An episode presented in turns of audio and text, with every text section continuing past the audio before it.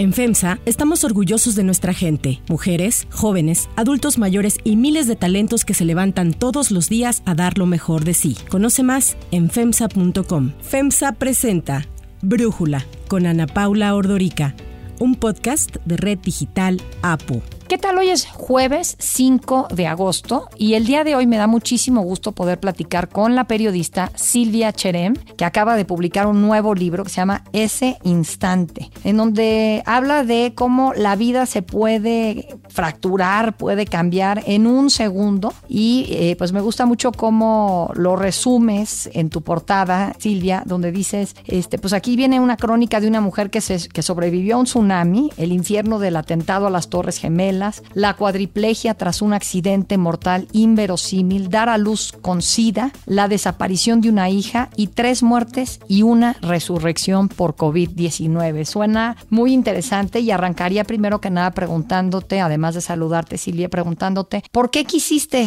escribir? O sea, yo sé que lo tenías en tu bucket list, pero ¿por qué lo pusiste ahí? ¿Por qué quisiste hacer esto? Mira, cuando concebimos el libro David García Escamilla y yo, David García, el director director editorial de Random Crowd. Nunca imaginamos que venía una pandemia tres meses después. Nunca imaginamos que la vida iba a cambiar de manera tan radical. Y por supuesto, jamás pasó por nuestra cabeza que un libro de esta naturaleza se iba a convertir en un libro tan buscado, respondiendo a la necesidad del momento actual. Es decir, un libro que hablara de situaciones trágicas, de situaciones adversas, pero que insuflara esperanza. Yo tenía muchas crónicas ya escritas, en algún momento algunas publicadas, de gentes que había entrevistado y que sabía que sus historias quería que llegaran a un libro. Mira lo curioso, cuando el libro lo concebimos y que fui sumando historias, como tú dijiste, la de Karen, sobreviviente al tsunami en Asia, y que uno puede sentir, vivir, palpar, respirar lo que ella sufrió allá. La de Lauri Turbide, que sobrevivió a las Torres Gemelas, estando en el Hotel Marriott que abrazaba las Torres Gemelas y que su intuición le dictaba no vayas, no vayas, no vayas y sin embargo algo la puso en ese lugar, en ese momento. No sabemos si existe el destino o si todo es azaroso en la vida, pero al final ahí le toca estar y mientras que a todo mundo le dictaban por los altavoces del hotel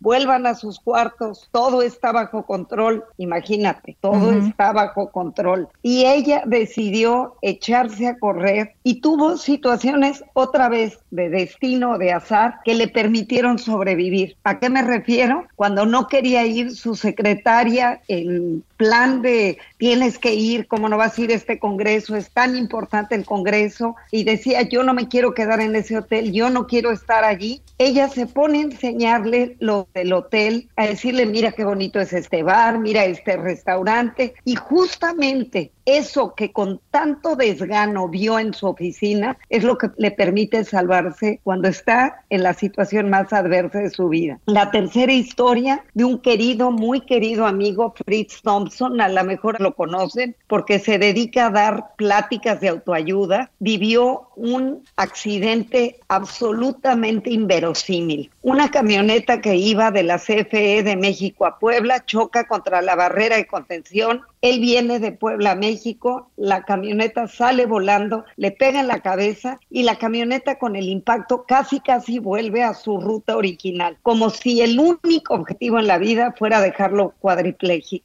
Y él organiza su rescate, él organiza cómo tener una buena cirugía y él se enfrenta a los médicos que le dicen nunca más vas a volver a caminar con esa cirugía bien hecha y a tiempo, con la suerte de que no se fracturó eh, su médula, él logra desafiar ese destino y volver a caminar. Sí, con dificultad. Nadie dice que fue fácil, nadie dice que está del todo logrado, pero tiene grandes lecciones de vida que darnos. Una gente que de un instante a otro ya no podía mover absolutamente nada. La cuarta, una querida amiga mía que ha mantenido en secreto que cuando se hace prueba de embarazo porque quiere ir a ser un viaje exótico, el médico le pide un mundo de pruebas y resulta que sin ser paciente de alto riesgo, te hablo hace veintitantos años, y digo veintitantos porque algunos de los episodios de su vida los dejamos velados para que nadie pueda identificarla, sabe que tiene VIH y sabe también que está embarazada. Los médicos le pedían que abortara, los médicos le decían que iba a morir, ella está viva, su bebé fue el quinto en el mundo que nace sano de una madre enferma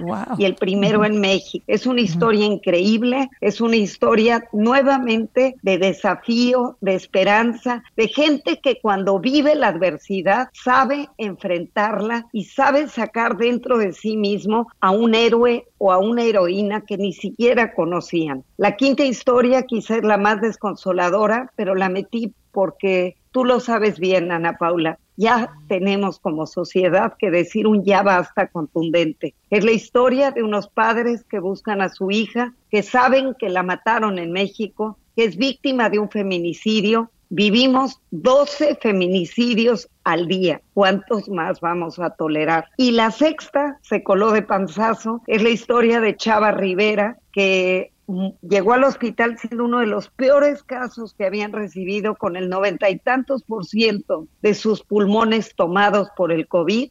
Y Chava muere tubado y sobrevive tres veces. Y está para contarnos qué vive un intubado, cómo se crea una fantasía, una realidad alternativa, uniendo las piezas de su propia vida y de su propio rompecabezas como le dio la gana. Él creía que estaba secuestrado, él pensaba, imagínate, con los tubos en la boca, tapado, él se sentía secuestrado y estaba viendo cómo vivir, cómo a sus secuestradores, entre comillas, que era la medicina, cómo vivir. Son historias que se han convertido en, me dice la gente, en una tabla de salvación, en un salvavidas en estos tiempos asiagos y sin pretender ser un libro de autoayuda, se convirtió en uno de los libros más vendidos en Amazon. Antes de que lo empujáramos, van tres reediciones en mes y medio. La gente lo está buscando porque se lee muy fácil, porque se lee muy rápido y porque si ellos pudieron, ¿por qué no vamos a poder nosotros con aquello que la vida nos ponga de frente? No, de verdad que son conmovedoras todas estas historias. En el prólogo, tu editor, David García Escamilla, pone una frase que me gustó mucho. Dice, para hacer reír a Dios, como todos sabemos, basta con hacer planes. Quizás para quien no es religioso, para hacer reír al destino puede ser, ¿no? Como todos sabemos, basta hacer planes. ¿Y cuántos planes no teníamos todos pensando, no, pues que en el 2020 voy a hacer esto y voy a hacer esto otro. Y el virus nos hizo repensar cuando menos estos planes. Te quisiera preguntar, tú hablas de que Karen la conocías y fue la primera que buscaste, Karen sobreviviente del tsunami, recién casada, se va de luna de miel y, les toca este tsunami terrible en el sureste asiático que tuvo efectos en todo el mundo. En el Pacífico mexicano aumentó el nivel del agua el mismo día, por, precisamente como efecto del tsunami. Entonces, entiendo que quizás a Karen la podrías haber conocido, pero todos los demás, ¿cómo los encuentras? ¿Es por tu profesión de periodista que siempre tienes que estar buscando historias, escuchando a gente. ¿Cómo fue, Silvia? Que a Karen tampoco la conocía. La ah. tuve que buscar, la busqué a través de su terapeuta. Eh, yo tenía una enorme curiosidad, como teníamos todos, sin una visión amarillista ni de nota roja,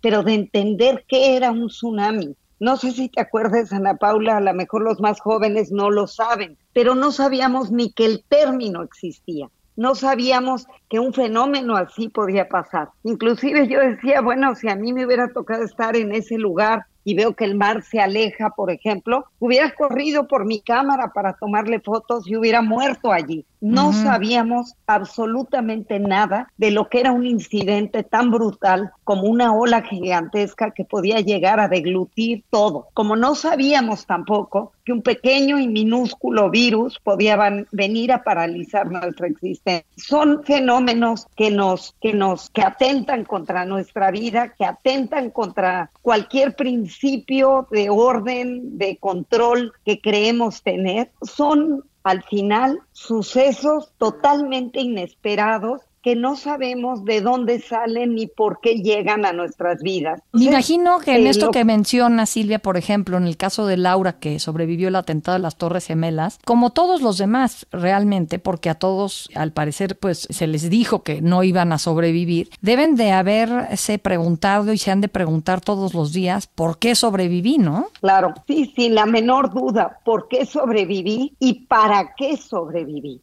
No solo por qué, sino el para qué, que muy importante. El para qué, qué hago yo en esta vida, por qué existo, que son preguntas finalmente existenciales muy importantes en la vida de cualquier ser humano. Y no sé a ti, pero a mí toda la vida desde adolescente me ha inquietado el por qué y el para qué estamos aquí. Y creo que son las preguntas, las, las inquietudes que vienen a resolverse, no a resolverse, sino a presentarse en un libro como estos. Y quizá venimos a ser más generosos, venimos a ser mejores personas, venimos a tenderle la mano a los otros y a dejar cualquier dejo de soberbia o de arrogancia en el camino porque al final nada de eso importa. Pues aquí lo que entiendo en este instante en tu libro, eh, lo que haces es juntar historias de estas personas que de alguna forma vivieron una tragedia, pero todas ellas decidieron sobrevivir. Sí es una decisión, ¿verdad, Silvia? Yo creo que sí. Cuando a mí me preguntan por qué, qué encuentras en todos ellos, yo creo que cuando yo me meto mucho en la vida de cada uno de ellos, a tratar de entender de dónde sacaron las herramientas para ser quienes son hoy, porque no es gratuito, viene de tu infancia, viene de tu formación, viene de tu entrega con la vida, viene de tu necesidad de sobrevivir porque tienes pendientes, porque tienes un amor, porque tienes algo que te mantiene atado a la existencia. Y yo creo que cada uno de ellos, eso es, si piensas en Karen, ella lo único que quería era sentir que va a encontrar a Jacobo, que él también está sufriendo esto y que tiene que vivir para él. Sabemos el desenlace del primer párrafo, ella vive, él no tuvo esa suerte, ella pudo jadear un instante que él no encontró para poder tomar un poco más de aire y que la ola no la siguiera revolcando. Pero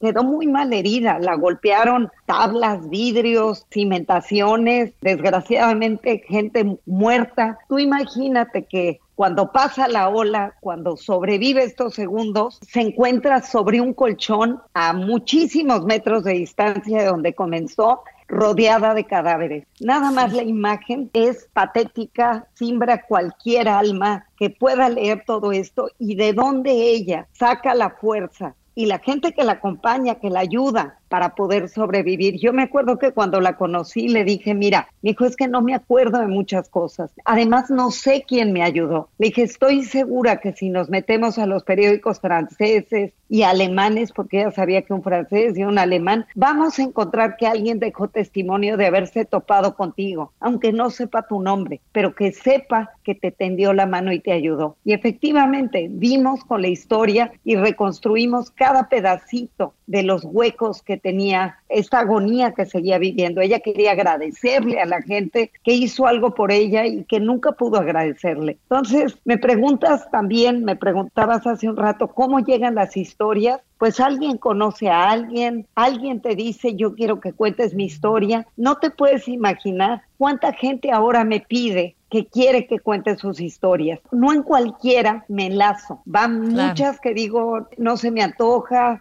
o no tengo cómo. Y sobre todo es porque son personas que no hicieron un cambio en su existencia, que lo que les pasó los dejó en el mismo lugar. Y estos seis personajes sí se transformaron y encontraron un para qué vivir. Y por eso es que se vuelven inspiradores. Sin ser un libro de autoayuda, sin que queramos que eso sea, en eso se convirtió. Te comentaba yo al principio que los de Random hicieron 10 portadas distintas para este libro. Y yo les decía, no me gusta, no me gusta. ¿Por qué? Porque parecía eso, un libro de autoayuda. Y yo les decía, no es de autoayuda, son crónicas periodísticas. Y mira lo que es la vida. En eso se convirtió, en un libro que a todo mundo le está sirviendo para encontrarle sentido a su propia existencia. Quienes han vivido historias muy dramáticas pero también en la cotidianeidad. ¿Por qué a veces no podemos con aquello que nos pasa? ¿Por qué nos enfrentamos a tantos obstáculos que nos ponemos cada uno para no salir adelante? Porque lo cierto es que a lo mejor la vida nos puso en una situación muy dramática, pero también es posible que nuestros pequeños problemas no tenemos la energía, no tenemos la voluntad, no tenemos la pasión, no tenemos la inteligencia para ver cómo darles la vuelta. Todos vivimos ese instante, todos tenemos instantes para bien o para mal que determinan nuestras vidas. Silvia, felicidades por este libro y muchísimas gracias por platicarnos de él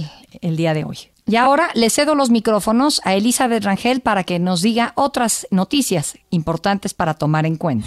Si te gusta escuchar Brújula, te invitamos a que te suscribas en tu aplicación favorita o que descargues la aplicación Apo Digital. Es totalmente gratis y si te suscribes será más fácil para ti escucharnos. Además, nos puedes dejar un comentario o calificar el podcast para que sigamos creciendo y mejorando para ti.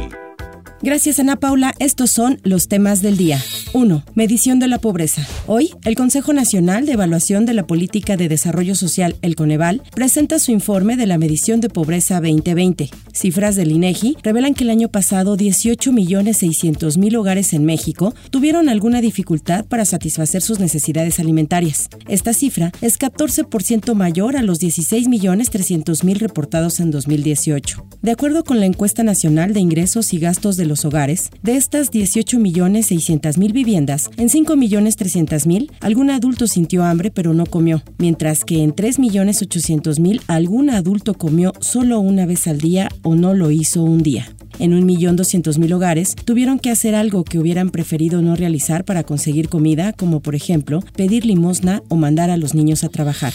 2. Demanda. Ante la Corte de Distrito de Boston, Massachusetts, el gobierno de México presentó una demanda civil de daños en contra de empresas de producción y distribución de armas en Estados Unidos. El argumento es que México ha sufrido un daño directo e indirecto provocado por las prácticas negligentes de empresas como Smith Wesson, Beretta, Century International Arms y Barrett, pues facilitan el tráfico ilegal de armas. El canciller Marcelo Ebrard explicó cuál es el objetivo de la demanda. Que las empresas demandadas compensen al gobierno de México por los daños causados por sus prácticas negligentes. También dijo que las empresas deben monitorear la distribución de las armas y que generen campañas contra el contrabando. Entre los casos que cita el gobierno mexicano de armas de origen estadounidense involucradas en hechos violentos en el país está el atentado en contra del secretario de Seguridad de la Ciudad de México, Omar García Harfush. La Asociación de la Industria de Fabricantes de Armas de Fuego, que es la principal agrupación en Estados Unidos en la materia, respondió que el gobierno de Andrés Manuel López Obrador busca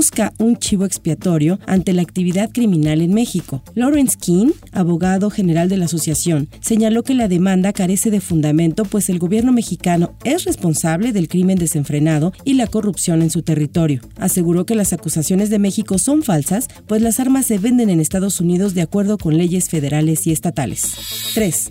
Tribunal Electoral en crisis. Por unanimidad, cuatro magistrados del Tribunal Electoral del Poder Judicial de la Federación removieron a su presidente, José Luis Vargas, y en su lugar eligieron a Reyes Rodríguez Mondragón. José Luis Vargas no estuvo presente en la sesión convocada por la magistrada Yanino Tálora, quien actuó como presidenta por Ministerio de Ley. Ha tenido como consecuencia cuestionamientos tanto respecto a las votaciones de sus pares como a la independencia e imparcialidad con la que se deciden los asuntos en este tribunal electoral. Todo comenzó por la tarde, cuando al iniciar la sesión, Felipe de la Mata propuso incluir un punto relativo al análisis de las funciones y desempeño de la gestión de Vargas, pero la un presidente del tribunal se negó. No voy a poner el punto a consideración, ya se los dije, y creo que insistir, insistir es desgastar a la justicia, es obstruir a la justicia en torno a los asuntos que hoy están listados. Tras varios minutos de discusión sobre el tema, la sesión se declaró en receso. Más tarde, en un mensaje a medios, José Luis Vargas desconoció su destitución. Lo sucedido constituye una ruptura constitucional y legal, por lo cual esta presidencia sigue y seguirá llamando al diálogo. Y anunció que como presidente en funciones del Tribunal Electoral convocará para hoy a los magistrados a una sesión privada para resolver el conflicto. También señaló que la sesión convocada por la magistrada Otálora es nula.